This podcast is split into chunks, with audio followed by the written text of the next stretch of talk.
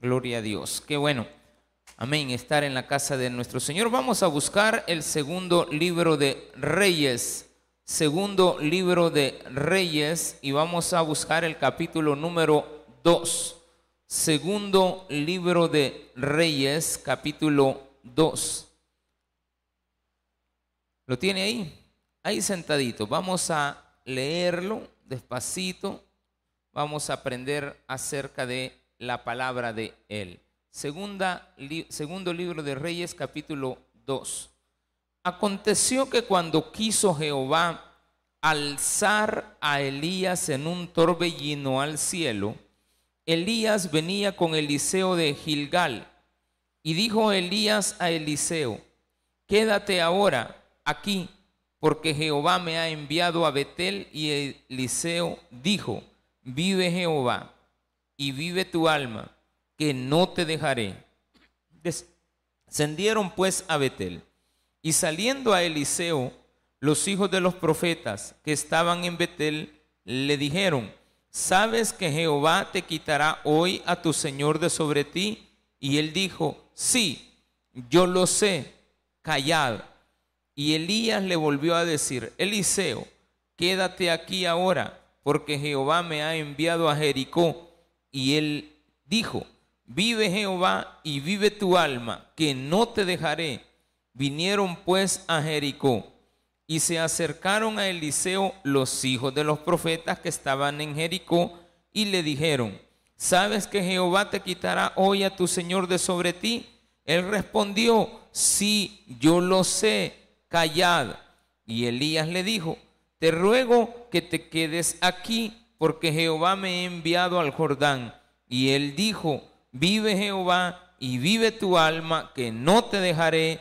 Fueron pues ambos.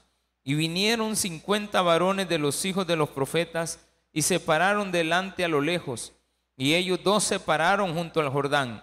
Tomando entonces Elías su manto, lo dobló y golpeó las aguas, las cuales se apartaron a uno y a otro lado, y pasaron ambos por lo seco. Cuando habían pasado, Elías dijo a Eliseo, pide lo que quieras que haga por ti antes que yo sea quitado de ti. Y dijo Eliseo, te ruego que una doble porción de tu espíritu sea sobre mí.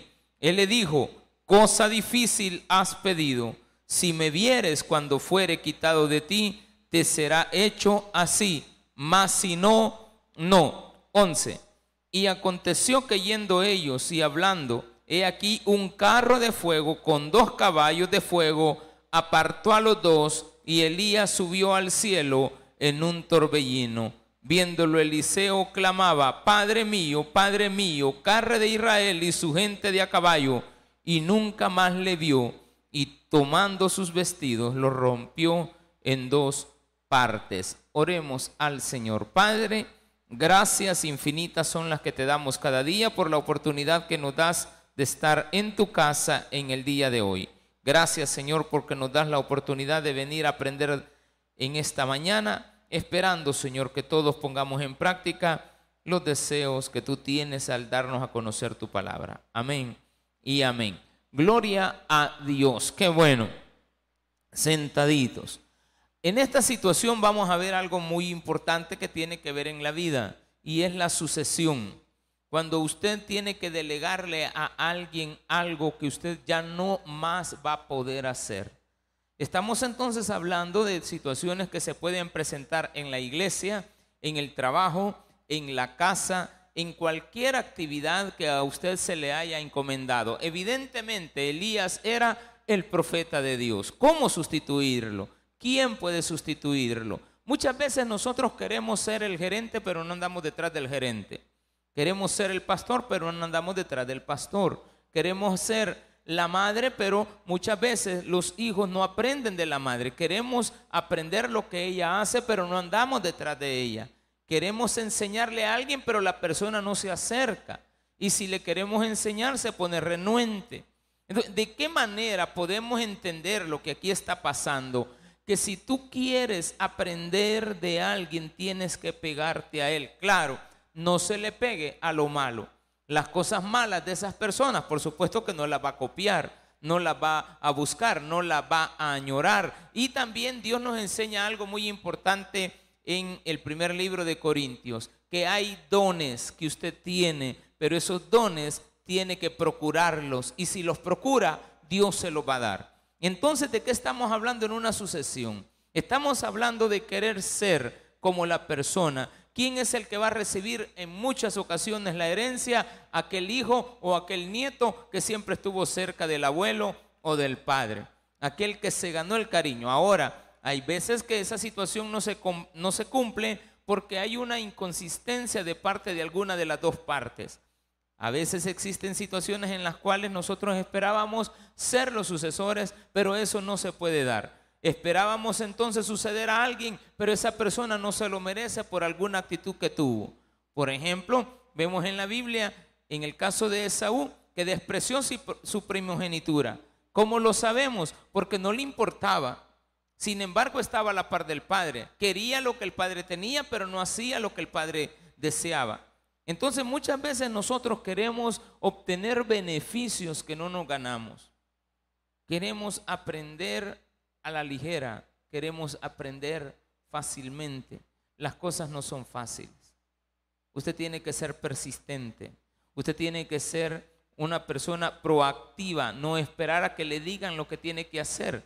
El jefe, al saber de que usted es una persona que no se le dan órdenes, sino que usted inmediatamente al ver una necesidad lo hace, pues evidentemente cuando se necesite de alguien a quien ascender, se va a pensar en usted. Todas las personas tenemos que saber identificar que podemos sustituir a alguien. Claro, las personas son irreemplazables. No va a haber otro Elías, hay otro Eliseo, pero no puede haber otro Eliseo. No puede existir otro igual que él. Miren lo que pide, dame el doble de la porción de lo que tú tienes. ¿Y tú qué quieres ser? El, quiero el doble de tu, de tu salario. Imagínese. Vea que casi así le estaba diciendo. Yo quiero el doble de lo que tú tienes. No, quería el doble de lo que él había observado en él. Quisiera tener lo que tú tienes y todavía más. No le decía quiero ser como tú. Yo quiero lo que tú tienes, pero el doble. Cosa muy complicada, no es difícil. Fíjese bien, la palabra difícil ahí no es difícil, es qué gran cosa estás pidiendo. Porque para Dios no hay nada imposible. Y se lo estaba pidiendo a Dios realmente. Porque si él sabía que la protección estaba de, de Elías estaba y dependía de Dios, por lo tanto todo lo que él hacía dependía de Dios. Entonces no le estaba pidiendo algo difícil a Dios, le estaba pidiendo algo fácil a Dios, pero no es algo tan que algo que no tenga mucho valor, es algo grande lo que usted está pidiendo. Entonces muchas veces nosotros queremos más, pero no hemos hecho nada. Y de eso se trata este sermón. La sucesión depende muchas veces de lo que tú hayas hecho y Dios te va a recompensar. Por eso dice la Biblia que en lo poco me has sido fiel, pues en lo mucho te pondré. Evidentemente tenemos que aprender de esta historia esto que implica que usted haga más allá de lo que se le pide. Se le dice, quédate aquí, pues no te dejo. No, pero es que entonces va a haber un pleito. No, el hombre está haciendo lo correcto en este caso. En este caso Eliseo le dice, no te dejaré. De alguna u otra manera, ya habían discutido esto, ya habían hablado. Quizás Dios le había revelado a Elías que se lo llevaría en una corta edad o en, en una en una época específica, habían andado ya caminando 10 años, más o menos, según la historia bíblica, entre la primera la vez que lo habíamos escuchado y la segunda, esto había pasado 10 años. O sea, no es algo de que Elías apareció, Eliseo apareció de la nada y no se sabía de él y de repente viene, lo sucede y a saber de dónde apareció este, no. Tiene que haber una sucesión en base a las cosas que hemos aprendido de la otra persona. Hace poco hemos escuchado de que van a tener que ser sustituidas muchas personas que trabajan en la organización policial y decían de que van a tener que jubilarse. Claro, para jubilarse teníamos que haber dejado a alguien aprendiendo en nuestro puesto, pero alguien que esté interesado. Muchas veces usted le quiere enseñar algo a alguien y la persona no se interesa. Usted le tiene que estar explicando muchas veces cómo se lavan los tratos y él lo hace como él quiere. Usted le tiene que explicar cómo se dobla o cómo se arma eh, el arreglo de la cama y ellos solo tienen, extienden la colcha. No es así. Hay un cobertor, luego también está el cubrecama y después del cubrecama está la colchita y usted cuando se acuesta no ocupa nada, ¿de acuerdo? Quita todo y ahí queda todo desordenado. No es así. Tiene que ser usted una persona ordenada. Pues eso tan sencillo que acabo de explicar, tiene que aplicarse en todas las áreas de la vida, en el estudio, en lo profesional, en la iglesia, en el trabajo, en la casa, en el hogar, en el aprendizaje a diario, en todo lo que usted tenga. No le va a estar enseñando a usted a una persona a manejar que no ni tan siquiera lo está observando como usted lo hace. Un día de estos un niño me pregunta, ¿y este carro no tiene velocidades? No hace cambios. Tiene 11 años el niño, pero ya se fija. No le digo, aquí va en la, en la, en la D, le digo, la directa. ¿De acuerdo? No le dice directa. Va en la D, este es automático. Y no tiene, mira, no sé si te has fijado que no tiene, este, ¿cuántos pedales tiene? Dos, me dice. Y los otros, ¿cuántos tienen? Tres. Entonces, si tiene tres pedales es mecánico, porque tenés que ir haciendo cambios. Pero el niño iba observando los cambios. Pero, ¿y cuándo va a cambiar? Es que esta no se cambia. Solamente cuando nos vamos a parquear, le ponemos P de parking, ¿de acuerdo? Parqueo, te le pone la P. Y está la R, no es de rápido, es de retroceso, ¿de acuerdo? Que yo le voy a poner la R, pastor, para ir más rápido. No, no se puede. Tiene que observar. Yo me recuerdo cuando comencé a aprendí a manejar, yo me le sentaba a la par al motorista. Éramos tres los que andábamos siempre en el vehículo. Eh, yo él era el ayudante del ayudante y no me daban la, ventana, mejor que no me la hayan dado. Siempre me pasaba, el ayudante más viejo me pasaba en medio. Él se iba dando viento, pero yo decidí mejor aprender a ver cómo el hombre manejaba ese camión en el que andaba. Siempre lo observaba y lo observaba y lo observaba. Y un día me dice, ¿querés manejar? Ya más o menos había aprendido de solo ver. Sí, le digo, no hay problema. Entonces me llevas el carro de esta tienda a la otra. Ahora en una cuadra, en una calle polvosa. Ya te fijaste cómo se arranca. Ya lo vi como 40 veces y ganas tengo de hacerlo. Entonces ya lo hice. Pero cuando pegué el primer empujón, ay hermanito, fue difícil. ¿Por qué? Porque se apagan. No, son, no, es como uno cree. Ya cuando uno está montado en el caballo del otro se da cuenta que es difícil jinetearlo. Que no era tan fácil como se miraba. Ah, sí, es que el pastor solamente tiene que predicar. Pues sí, probablemente. En algunos casos así sea.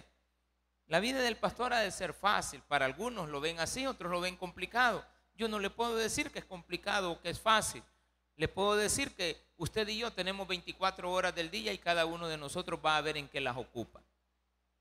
Dependiendo de eso, entonces vamos a saber si la cosa se complica o no.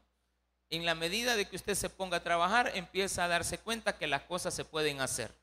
Hay algunas cosas que no se pueden hacer y yo siempre voy a tener un lema en mi vida. Yo sé que no es fácil, pero lo puedo hacer. No es fácil, pero hay que hacerlo. Y cuando no se puede y usted sepa que no es posible, que usted no lo puede hacer, no lo intente. Porque lo va a hacer si no se puede. O cosas que no tienen razón de ser. Entonces lo que está enseñando esto, primera parte, en la primera parte es que usted no se puede soltar del mentor. Usted no se puede soltar de la persona que le quiere enseñar. Aquí los jóvenes aprenden a tocar instrumentos. Tienen que estar desde las seis y media de la mañana. Luego, claro, tenemos una reunión después de esta, pero después viene otra vez la segunda, el segundo culto. Bueno, pero entre esos dos cultos, ¿cómo fue que se pusieron de acuerdo todos para que todos tocaran al unísono? Unos tocan el piano, pero es la misma melodía de la que lleva el bajo, de la que lleva la guitarra eléctrica, la que lleva la guitarra acústica.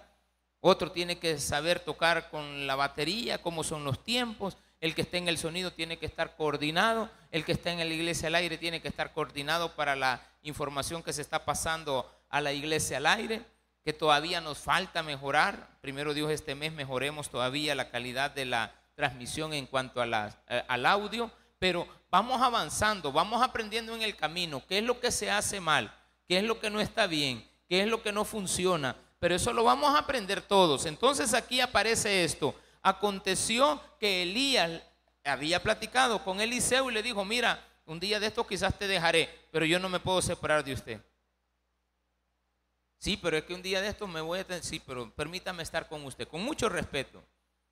Era tal el respeto que Elías le dice, va, pues no hay problema, vámonos.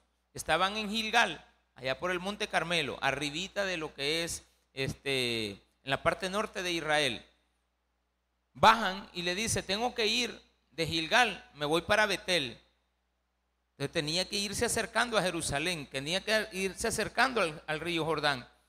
Le dice, yo te voy a acompañar. Aprendió a qué? A no separarse de él. El otro también aprendió que tenía que tener la ayuda necesaria, que no podía esto dejársele a cualquiera.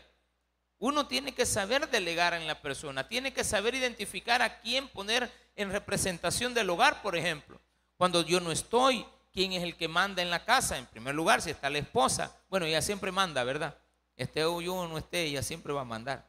¿De acuerdo? Aunque a veces eh, nos comportamos mal, a veces no hacemos caso, parecemos otros niños a veces la esposa como que tiene que estar criando a un hijo más que le apareció ahí en el camino, aunque ya esté viejo, pero al final como que es ella lo que lo cría. Y también a veces pasa lo contrario, esposos que tienen una mujer la cual eh, tienen que ellos educarla, ellos enseñarle, ellos tratarla por la forma en la cual ella fue conducida en la vida. Pero, sin embargo, en cualquiera de los casos hay que saber someterse y esto es lo que enseña esto. Seguir los pasos del líder. No se le separe. No quiere decir que va tarde. Pastor ya viene. Sí, ya voy. Pero no, permítame. Observe, vea, analice qué es lo que es necesario, en qué momentos es importante la ayuda. No en todo momento. En este caso se había discutido algo. Había algo que iba a suceder. Se sabía. No sabemos por qué los otros profetas también lo sabían o lo habían deducido pero sí se sabe de que Elías y Eliseo conocían de la situación que estaba a punto de pasar. Era el tiempo de delegar, era el tiempo de dejar, era el tiempo de entregar. Entonces, dice de que se fueron de Betel y de Betel pasaron también a Jericó, ya vamos al tercer lugar, y de Jericó le dijo vamos a bajar al Jordán. Llegaron hasta el Jordán y allí en el Jordán dice que cuando habían pasado, eh, tomando entonces Elías en el 8 su manto, lo dobló y golpeó las aguas, las cuales se apartaron a uno y a otro lado, y pasaron ambos por lo seco. Esto es importante, que antes de la sucesión todavía se ve al líder haciendo lo que le corresponde. Nunca le quite el puesto a nadie antes de tiempo. Jamás. No, este, estos señores aquí ya no sirven. ¿Cómo que ya no sirven? Es que yo no sé qué están haciendo todos estos viejos todavía en el trabajo y no le dan chance a los jóvenes.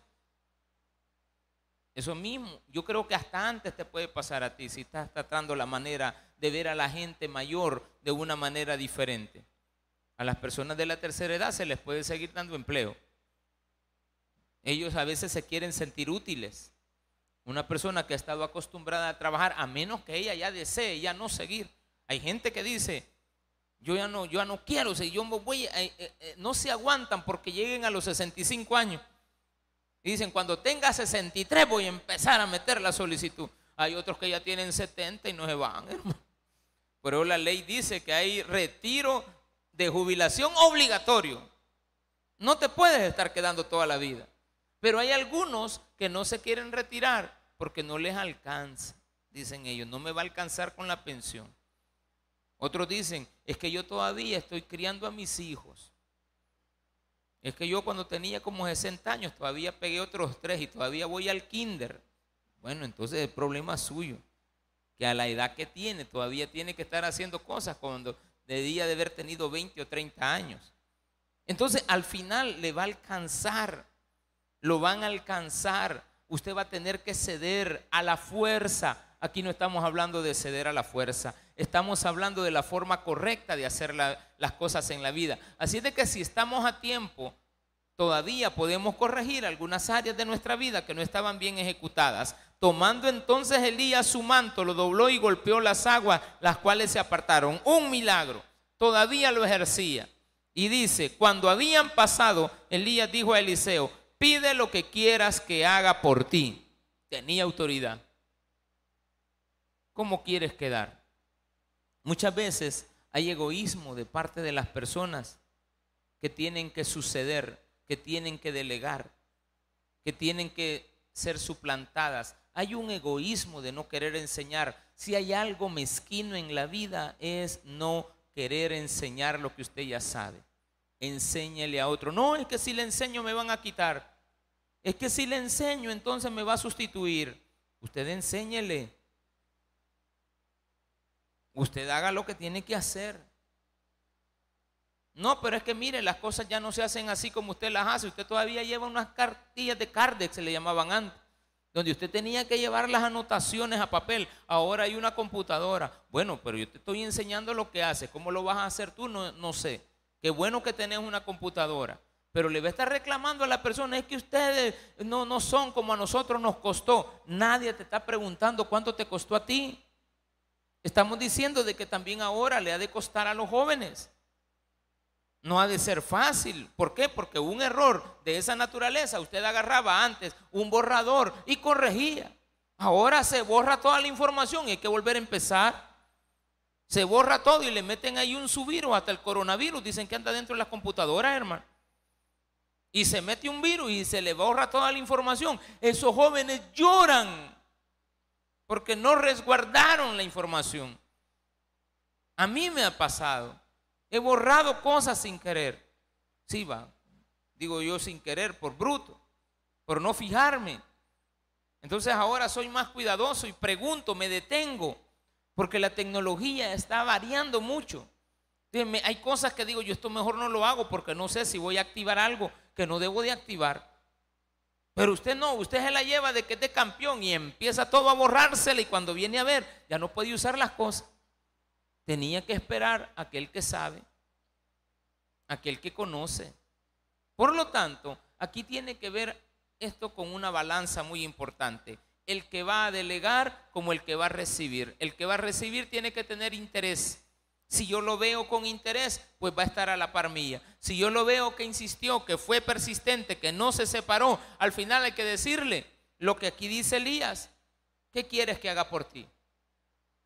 Bueno, mire ahí que cuando el jefe le pregunte por mí, pues yo tengo, yo quisiera no, no dejar este trabajo. A mí me gusta lo que estoy haciendo. A mí siempre me han gustado mis trabajos. Definitivamente siempre me han gustado. No hay un trabajo que yo recuerde en este momento que yo diga esto a mí no me gustó hacerlo. Todo me gustó hacer. No importa lo que fuera, yo siempre le ponía interés. Decía, voy a hacer esto y lo voy a hacer bien. Si vamos a tener que vender billetes, lo vamos a hacer bien. Si vamos a tener que vender entradas a los estadios, lo vamos a hacer bien. Si voy a trabajar en una panadería, pues voy a trabajar bien.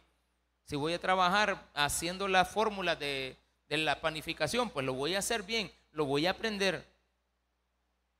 Y claro que se aprende y claro que a uno lo toman en cuenta. Ya como pastor, pues traté la manera de ser lo mejor que yo puedo y creo que puedo hacer. Claro, también la edad a veces va avanzando. Las enfermedades van llegando. Las dolencias aparecen. La sucesión tiene que quedarse de un momento a otro. Uno nunca sabe en qué momento. Hay cosas que son muy muy dramáticas, muy complicadas. El, puesto que uno tiene, en este caso, el pastor, a veces son cambios dramáticos, son cambios que uno no se espera. De repente le pueden decir a uno, mira, ya no estás en este lugar, tienes que someterse, tienes que irte para otro, te tienes que mover. Lo mismo le sucede, creo yo, en la iglesia tradicional católica a los sacerdotes. De repente tienen que ser removidos no, así en los trabajos seculares, que de repente ustedes pueden enseñarle a otro. En esto, ¿cómo lo hacemos? Si la persona tiene que prepararse y, enviada, y ser enviada por Dios. Dios nos tiene que dar una indicación. ¿Y cómo lo vamos a saber? En el interés, en el comportamiento, en lo moral, en las cuestiones que uno está acostumbrado a hacer. Claro, si uno es un charlatán, pues le va a enseñar charlatanerías al otro. Y le va a decir, no, hombre, vos a ver mi estilo de vida, cómo es, y Vos no lo hagas. Pues sí, pero lo estoy viendo como ejemplo. Entonces yo voy a decidir no ser igual que él, ni tampoco quiero corregir los errores que otro ha hecho. No, entonces cuando yo esté, las cosas van a ser mejores. No. Hay que saber identificar lo bueno que se ha hecho. Y eso lo puede poner en práctica en cualquier área de la vida, como les repito, incluso hasta en la sucesión política. Las personas tienen que saber identificar qué fue lo bueno que hizo el otro. Identificarlo y continuarlo y aquello que no estaba bien hecho, pues empezarlo a hacer de nuevo. Si no servía para nada, pues tengo que empezar y empezar a, remar en contra de la corriente, porque las tradiciones muchas veces me inhiben a poder avanzar. En este caso no es así. Él le dice, ¿qué es lo que quieres que yo haga por ti? Y le dice algo bien sencillo, yo quiero el doble de lo que tú tienes. Como dije al principio, no le vaya a pedir el doble del trabajo, el, doble de, de salario. Mira, cuando pregunten por mí, decir que soy bueno para que me aumenten. Los aumentos van a llegar, hombre. Mientras no le aumenten, usted tiene que siempre ser buen administrador de los bienes que recibe. Si nunca ha trabajado y ahora es primera vez que trabaja, con lo que está ganando tiene que saber identificar cuáles son sus prioridades no tiene ni trabajo y necesita 600 pesos. Si el salario mínimo es 300, comience por ahí. Si le van a dar 600 de una sola vez, qué bueno. Si le van a ofrecer un trabajo de mil dólares, qué bueno. Pero no venga después a reclamar, un año después, que las cosas se han puesto caras y usted necesita estos 200 dólares. Usted tenía que saber medirse con lo que ha tenido, aunque las circunstancias de la vida sean difíciles. Aunque empecemos a ver una inflación, una deflación, ojalá que hubiera, pero una inflación tremenda como la que está sucediendo, hay que saber empezar a decir, bueno, de esto voy a tomar, de esto no lo voy a hacer, esto sí lo voy a, tener que hacer. Es lo mismo que está aquí. Elías sabía que lo que estaba dejando era una gran responsabilidad. Y dice, bueno, el que vamos a poner en este puesto, ya Dios le había dicho anteriormente, búscate a Eliseo. Y él encontró a Eliseo trabajando con sus padres. Y dice que sus padres tenían dinero, tenían empleados. El día que él se retiró, hasta fiesta hizo. Y fue y les dijo, papá y mamá, yo voy a tener que dejarlos. He sido escogido para poder trabajar en el ministerio pastoral. Ustedes saben que estoy yendo a estudiar teología. Ahora que estoy estudiando teología, pues Dios este, don Elías, ustedes conocen a Elías, el profeta, ¿qué pasó con él? Un día de estos me encontró y me dijo que sí podía trabajar con él y yo pues, yo no, no voy a dejar ir esa oportunidad. Así es de que yo quiero despedirme de ustedes con las buenas, no desaparecer. De repente uno llega a la casa y ya no están ni las colchas, hermano. Bueno, dice, y el ventilador, ya lo bajaron de donde estaba. Y el cargador del teléfono, si también hasta eso se llevó, si el teléfono era mío. Sí, pero usted lo había dado. Y ella había perdido el de ella y le quita el suyo. Cuando usted viene a ver, no hay ni colchas, hermano. Usted quiere envolverse y ya se fueron. ¿Por qué no lo hizo correctamente? ¿Por qué no fue la sucesión como tiene que ser? Y le dice, bueno, pues me voy de, de casa, pero voy a ir a trabajar a la al ministerio pastoral. Y era el compañero. Y tenía también un siervo. Ahí más adelante vamos a aprender de la historia de él. Pero dice entonces, vamos a pasar al versículo 9. Cuando habían pasado, Elías dijo a Eliseo, pide lo que quieras que haga por ti, antes que yo sea quitado de ti. Y dijo Eliseo, te ruego que una doble porción de tu espíritu sea sobre mí. Él le dijo, cosa difícil has pedido si me vieres cuando fuere quitado de ti, te será hecho así. Mas si no, no. No depende de mí, depende de Dios. Pero lo que sí puedo decirte es que si eso se llega a dar, Dios te va a respaldar. El día que yo ya no esté, tú tienes que ver mi partida. Eso es lo que le estaba diciendo. Tienes que verme morir, tienes que estar a la par mía, tienes que estar conmigo hasta el final. Si tú quieres el doble de lo que yo tengo, tienes que estar conmigo. Aprende. Esto fue lo que se hizo. No le enseñó las técnicas. Mira, vas a doblar el manto y vas a extenderlo y cuando lo extiendas, entonces la gente va a caer para allá y vos vas a soplar. Vas a empezar a, yo te voy a enseñar cómo se habla en lengua, yo te voy a enseñar cómo tirar a la gente para el otro lado, yo te voy a enseñar cómo es que se tiene que pedir la ofrenda, cuál es el estilo que tenés que tener, cómo te tenés. Eso no es lo que Dios está enseñando. No es eso el espíritu. Es que vos tenés que saber impulsar la ofrenda. No sé si ustedes se fijan que yo casi no impulso la ofrenda. No sé si ustedes se han observado. 15 años ya de conocerme. Y tengo más de 20 años de ser pastor. Yo no soy de los que se pone a hablar de la ofrenda mucho. Digo, vamos a recoger los diezmos y ofrendas, punto. Si usted ha puesto en su corazón haberlo puesto, qué bueno. Y si en el momento Dios lo toca más para poner, qué bueno. Y si ustedes de los que vienen anticipadamente en la media semana, porque saben de que el día de que ya tienen el dinerito lo vienen a dejar a la iglesia, qué bueno. Pero nunca se les está exigiendo, ni a los servidores. Jamás a los servidores de la iglesia se les ha dicho, miren, tienen que poner, tenemos una campaña, ¿cuánto vas a poner tú? ¿Y, quiénes son los que trabajan? Y vos también, vas a tener que poner 100 dólares. Y quiero que todos y cada uno de ustedes en la campaña pongan 50, jamás, ni 5 centavos. A veces hasta tristeza da, porque digo yo, como no se los pido, no los impulso, no lo hacen. No les nace en el corazón hacerlo. Eso es lo que yo pienso, pero tampoco se lo digo. Simplemente observo y digo, no, ¿cómo, cómo, cómo van a recibir a veces la bendición? Si no se dan cuenta. Un muchachito de 12 años les en esta semana les ha ido a pedir el doble de renta. Pero con el Señor somos tacaños. Entonces aquí la Biblia también nos está enseñando. Tienes que estar a la par mía hasta que yo me vaya. No te voy a enseñar las técnicas, no te voy a decir los tips. Mira, como yo hice siete milagros en mi vida, bueno, he hecho seis, pero este es el séptimo, yo no sé si va a haber otro. Si estás pidiendo el doble, quiere decir que en tu vida tienen que haber 14 milagros por lo menos. Pero también el doble de sacrificio. Pero también puedes llegar a ser más perseguido de lo que yo fui el doble de tu espíritu. Yo a veces he tenido un espíritu de cobarde, le dijo Elías. Sí, le dijo, pero esas cositas no las quiero. Yo sé lo que tú has vivido. Yo lo que quiero es servirle al Señor, venga lo que venga. Si me va a tocar que salir corriendo, pues voy a salir corriendo. Y si me va a tocar que sufrir, pues voy a tener que sufrir. Y si tenemos que esperar, vamos a esperar. Y si tenemos que tener que cambiar algunas estrategias en el camino, las vamos a cambiar. ahorita yo les digo, yo quería, la gente me dice, mire, vamos a, a ir a evangelizar. Cuando teníamos la pandemia, no hermano, no vayamos a exponernos. La cantidad de personas que en esta iglesia hemos perdido a causa del coronavirus es mínima en comparación de otras que se arriesgaron demasiado en ir a tener contacto con las personas que estaban contaminadas. Alguien me lo criticará y dirá, eh, el pastor no quiere este que evangelicemos.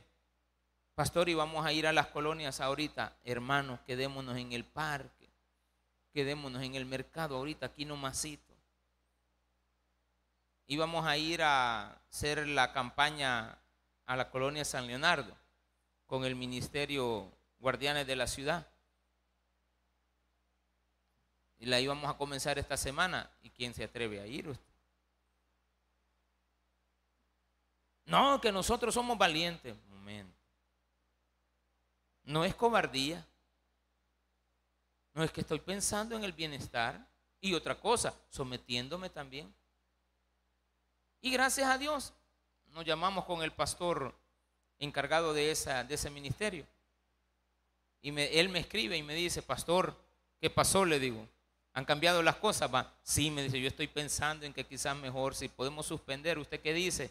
No, no tengas problema, yo, yo no soy de aquellos que andan insistiendo. Si yo veo que la cosa se puso difícil, insisto una vez, pero veo que no va para, no, no es algo que Dios está proveyendo, entonces mejor no lo hagamos. Ya va, ya va a existir el momento en el cual tengamos que ir, tengamos que asistir. Cuando comenzó la pandemia teníamos un resto de, víveres. De, bueno, estos víveres nos van a dañar. Bueno, eran cajas de conflict también. Teníamos bastante hace dos años o tres años más o menos. Bueno, tenemos bastante. ¿Y qué vamos a hacer? Estas cosas se pueden dañar. Le faltan tres meses para que se dañen. A estas le faltan como seis, siete meses. Pero no las puedo tener aquí eternamente. hay que entregarlas. Entonces ahí nos tocó que arriesgarnos y llegar a los sitios. Y nos tocó que tener discusiones con, la, con las autoridades, una discusión sencilla. Pero los señores que habían ido a recibir la ayuda se les complicó. Ustedes no tienen la menor idea de lo que tocó la entrega en medio de pandemia que sufrieron las personas que les entregamos estas ayudas. Unos de ellos pasaron siete días varados en un puesto fronterizo porque entraron a recibir nuestra ayuda y no podían pasar al otro lado. A sus propias casas no podían entrar y estaban a una hora de distancia de camino a pie.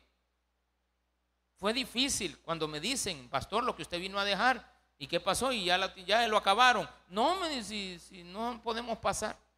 ¿Qué me tocó que hacer? A echar otro viaje, ir a hablar, ir a buscar al alcalde, ir a buscar al gobernador, ir a buscar, empecé a hacer contacto, a buscar al jefe de, la guardia, de, los soldados, hasta que logramos hacer el paso. Y la gente no se podía mover. Y le digo, mire, yo me comprometo que ellos no se van a escapar, si ellos ahí no más viven, si ellos no, no son delincuentes. Ellos son de la zona. Sí, pero es que no pueden pasar porque este, estamos a media pandemia y nos han dado autorización. Pues sí, pero ya viene su jefe. Sí, ya llegó el jefe, sí, no hay problema.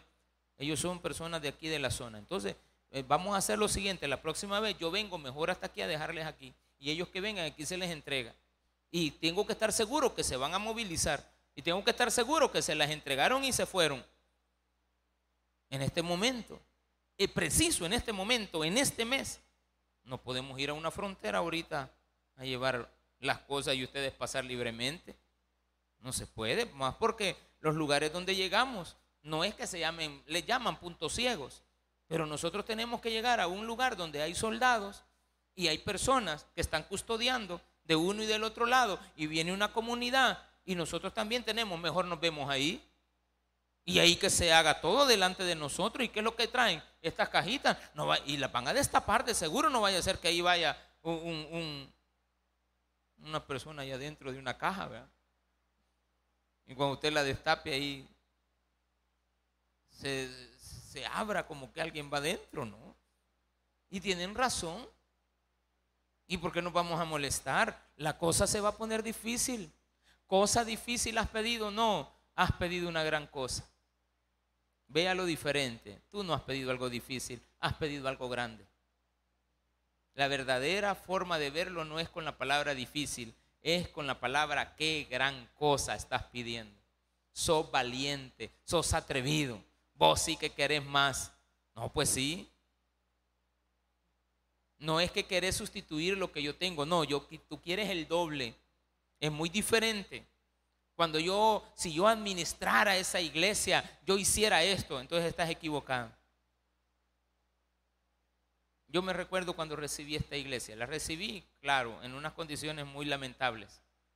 Pero nunca dije, vamos a cambiar las mismas sillas, el mismo lugar. Lo que vamos a hacer es ordenarlo, arreglarlo, verlo diferente, que se vea bonito, que se vea aseado, que se vea limpio. Y gracias a Dios, pues tengo una esposa que le, gusta lo aseado. Hasta pleito tengo con ella de, tanta, extrema.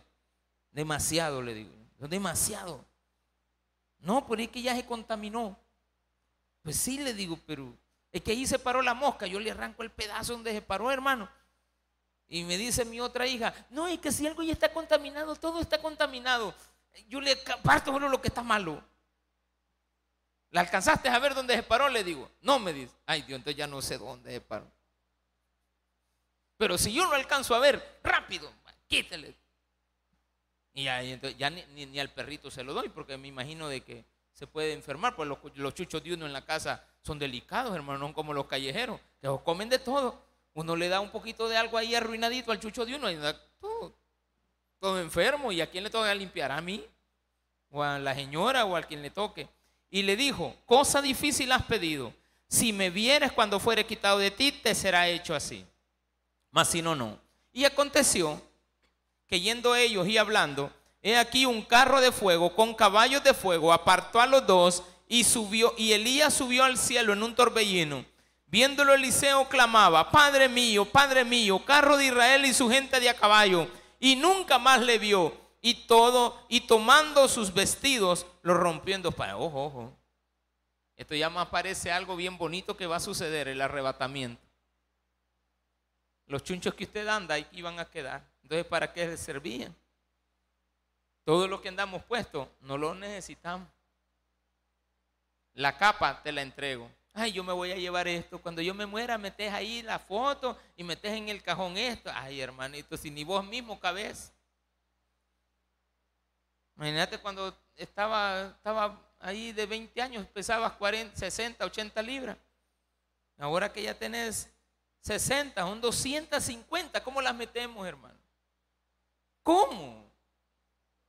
Vamos a mandar a hacer, y todavía quieres que te metamos ahí el vestido de novia, el vestido de tu abuela, de la tuya. No, mi hermano.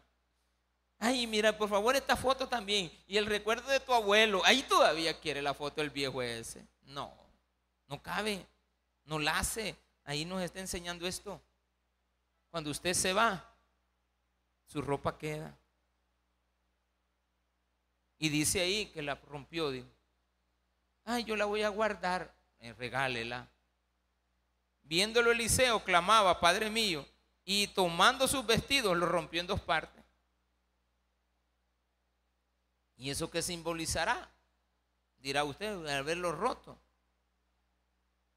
La división. No.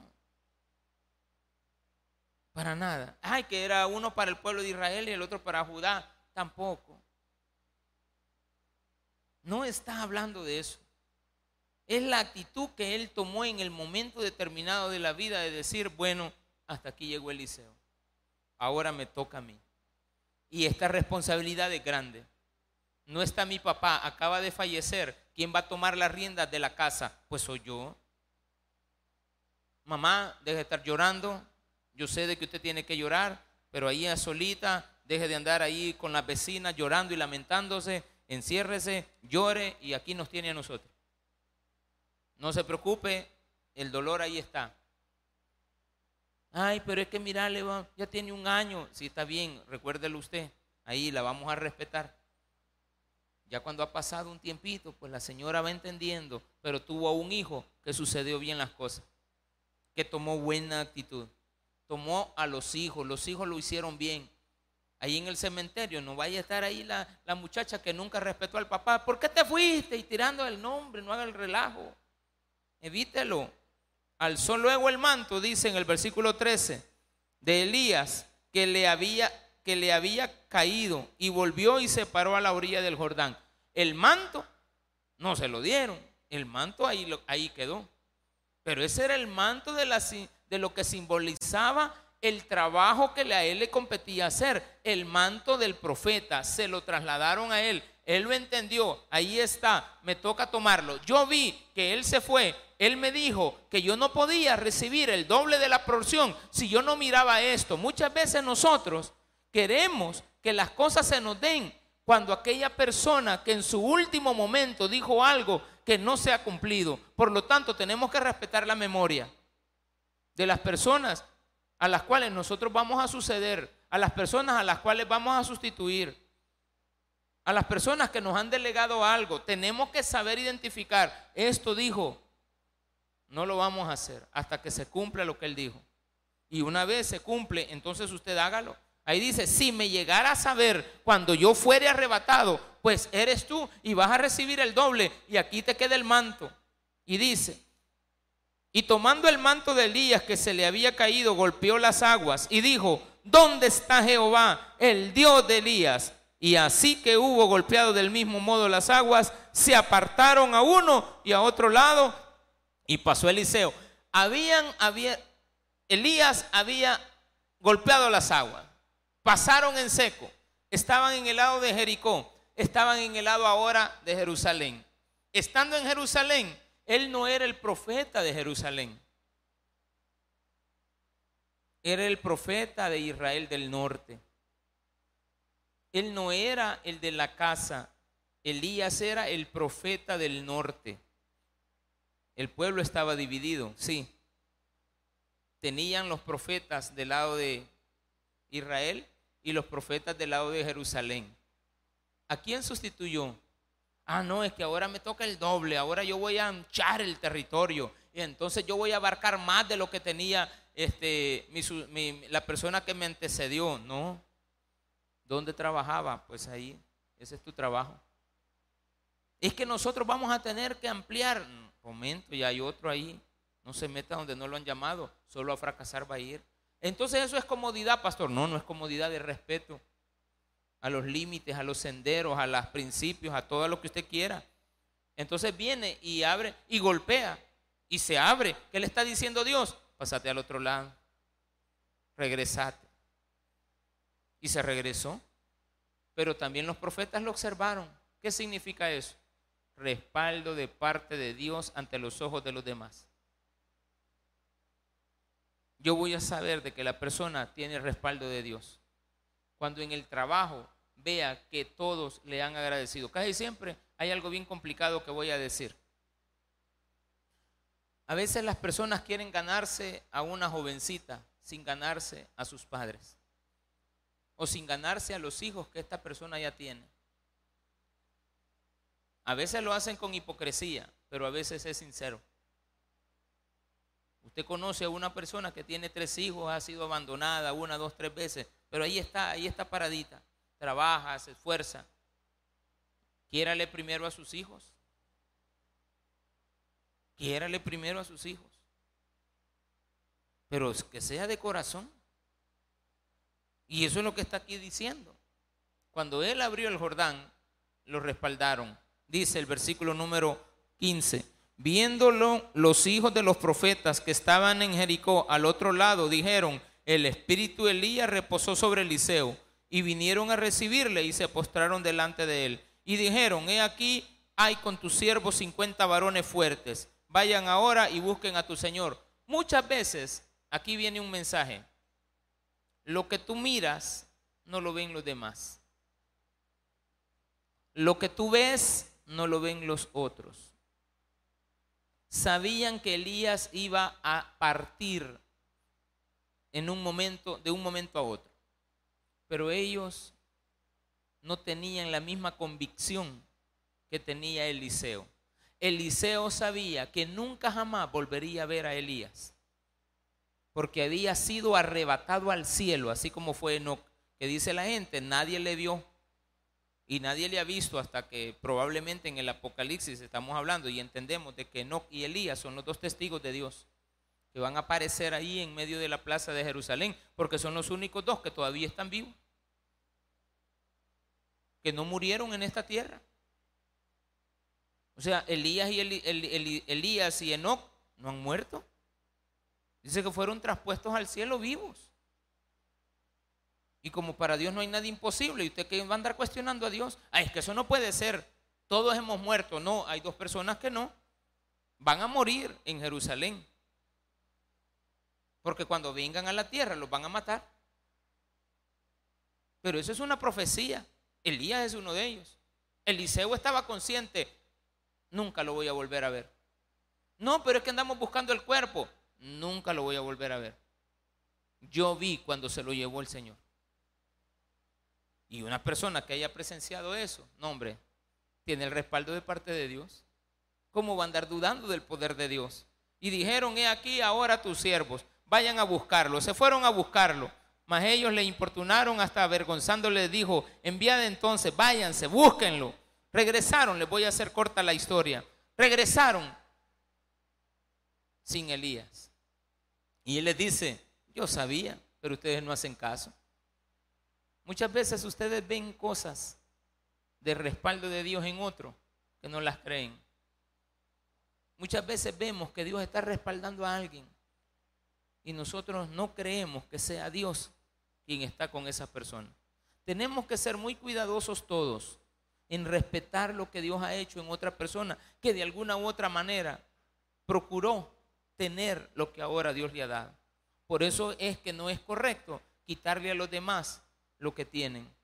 Un día de estos me dice una señora, me acaban de asaltar, me llevaron todo el dinero de mi esfuerzo, todito, y no fue poco, me dice. Y yo andaba un dinerito todavía escondido y no se los quería dar. Pero al ver que golpearon a mi esposo, al ver de que lo agarraron a él con la cacha de una pistola y ya lo iban a asesinar, yo le dije, mira, aquí están hasta las monedas. Y le dio toda la venta, todita la venta. Y le digo ayer, quiero enseñarle algo.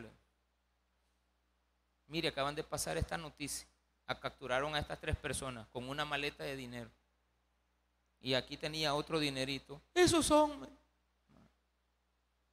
Ya Dios le compensó. No, no puedo recuperar el dinero, me Pero esto, es maleante. No, me fue otro, ella queriendo ocultar. Fue otro, pero ella sabía. Yo le vi el rostro y dije, ella está contenta. Que a las personas que le hicieron el daño a su esposo, rápidamente fueron capturadas.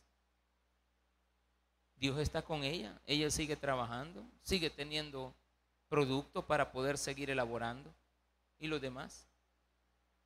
Las madres llorando para que, porque son santos niños de Atoche y angelitos que les están quitando, así como dijo el número uno de este país, que se lo lleven